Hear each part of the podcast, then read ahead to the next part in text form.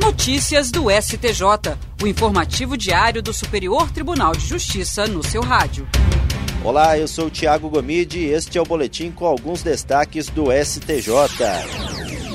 O ministro do Superior Tribunal de Justiça, Rogério Schietti Cruz, concedeu habeas corpus para substituir a prisão preventiva do modelo Bruno Fernandes Moreira Krupp por medidas cautelares, como o uso de tornozeleira eletrônica, recolhimento domiciliar noturno, proibição de dirigir veículo, comparecimento periódico em juízo e proibição de sair da comarca sem autorização judicial. O réu responde a processo pelo crime de homicídio simples e por dirigir sem a devida permissão ou habilitação, após atropelar e matar um adolescente de 16 anos na cidade do Rio de Janeiro em 2022. Em primeira instância, o juiz manteve a prisão preventiva por considerar que o réu, no momento do acidente, pilotava uma moto em alta velocidade e sem a carteira de habilitação, depois de já ter sido pego em blitz, conduzindo sem permissão um veículo sem placa. Além disso, o juiz levou em conta a existência de outra denúncia por supostos crimes de estelionato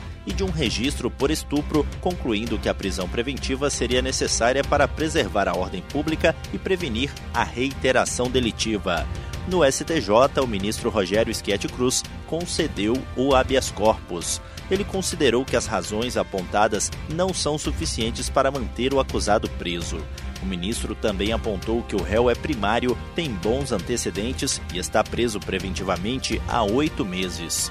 Para o ministro, há outras medidas suficientes para proteger o interesse público e evitar a prática de novo crime, sob pena de a prisão cautelar perder sua natureza excepcional e se transformar em mera antecipação punitiva. A terceira turma do Superior Tribunal de Justiça reconheceu que as empresas de grande porte constituídas sob a forma jurídica de sociedade limitada não são obrigadas a publicar demonstrações financeiras no Diário Oficial e em jornal de grande circulação previamente ao arquivamento na junta comercial.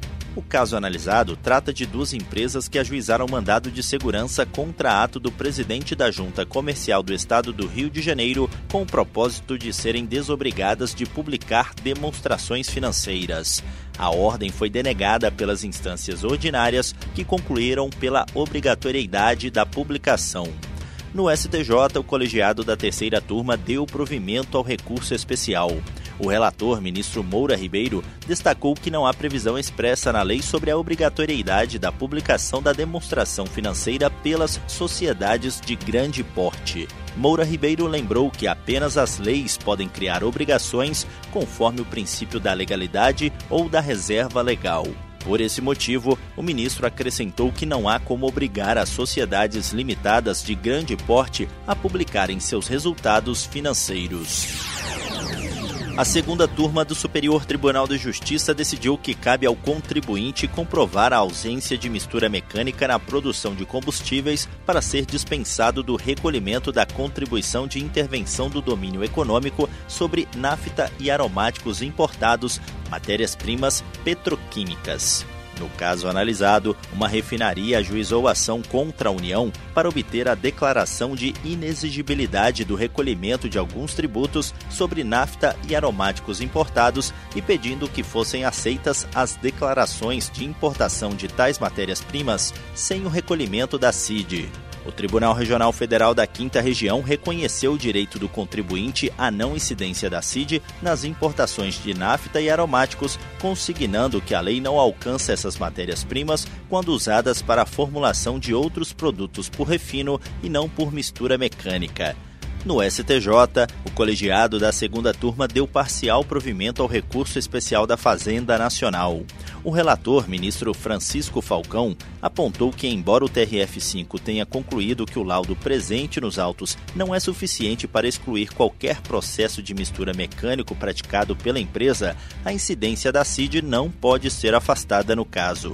O magistrado destacou ainda que o Código de Processo Civil prevê que o ônus da prova incumbe ao autor da ação quanto ao fato constitutivo do direito. Por conta disso, segundo o relator, caso houvesse insuficiência de prova, como foi entendido pelo TRF5, o pedido da refinaria deveria ter sido julgado improcedente.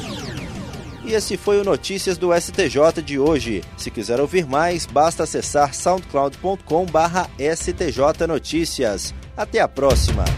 Notícias do STJ, uma produção da Secretaria de Comunicação Social do Superior Tribunal de Justiça.